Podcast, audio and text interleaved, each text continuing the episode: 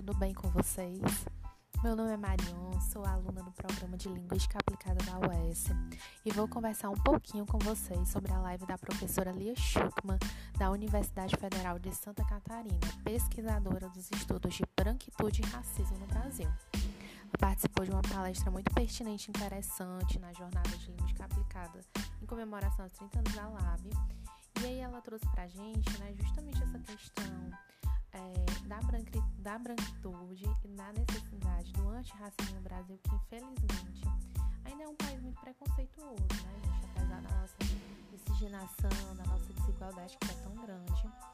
É, dentro do Brasil, por exemplo, vocês já devem ter percebido que é muito disseminado aí um discurso sobre a meritocracia, né? Tipo, se você quiser, você vence na vida. É só você querer.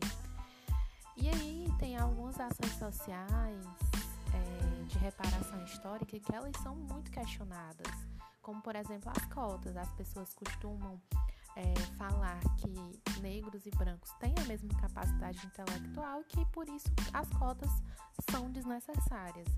Só que aí, gente, a professora Lia, ela colocou uma coisa né, muito importante na palestra dela, que não é uma questão intelectual, porque pelo contrário, negros e, negros e brancos têm sim a mesma capacidade. É justamente por isso é, que a gente precisa falar, a gente precisa defender as cotas, porque para a gente criticar o fim de um projeto como esse, para nós falarmos de mérito, essas pessoas elas têm que ter vindo do mesmo lugar e não é o que acontece na nossa sociedade.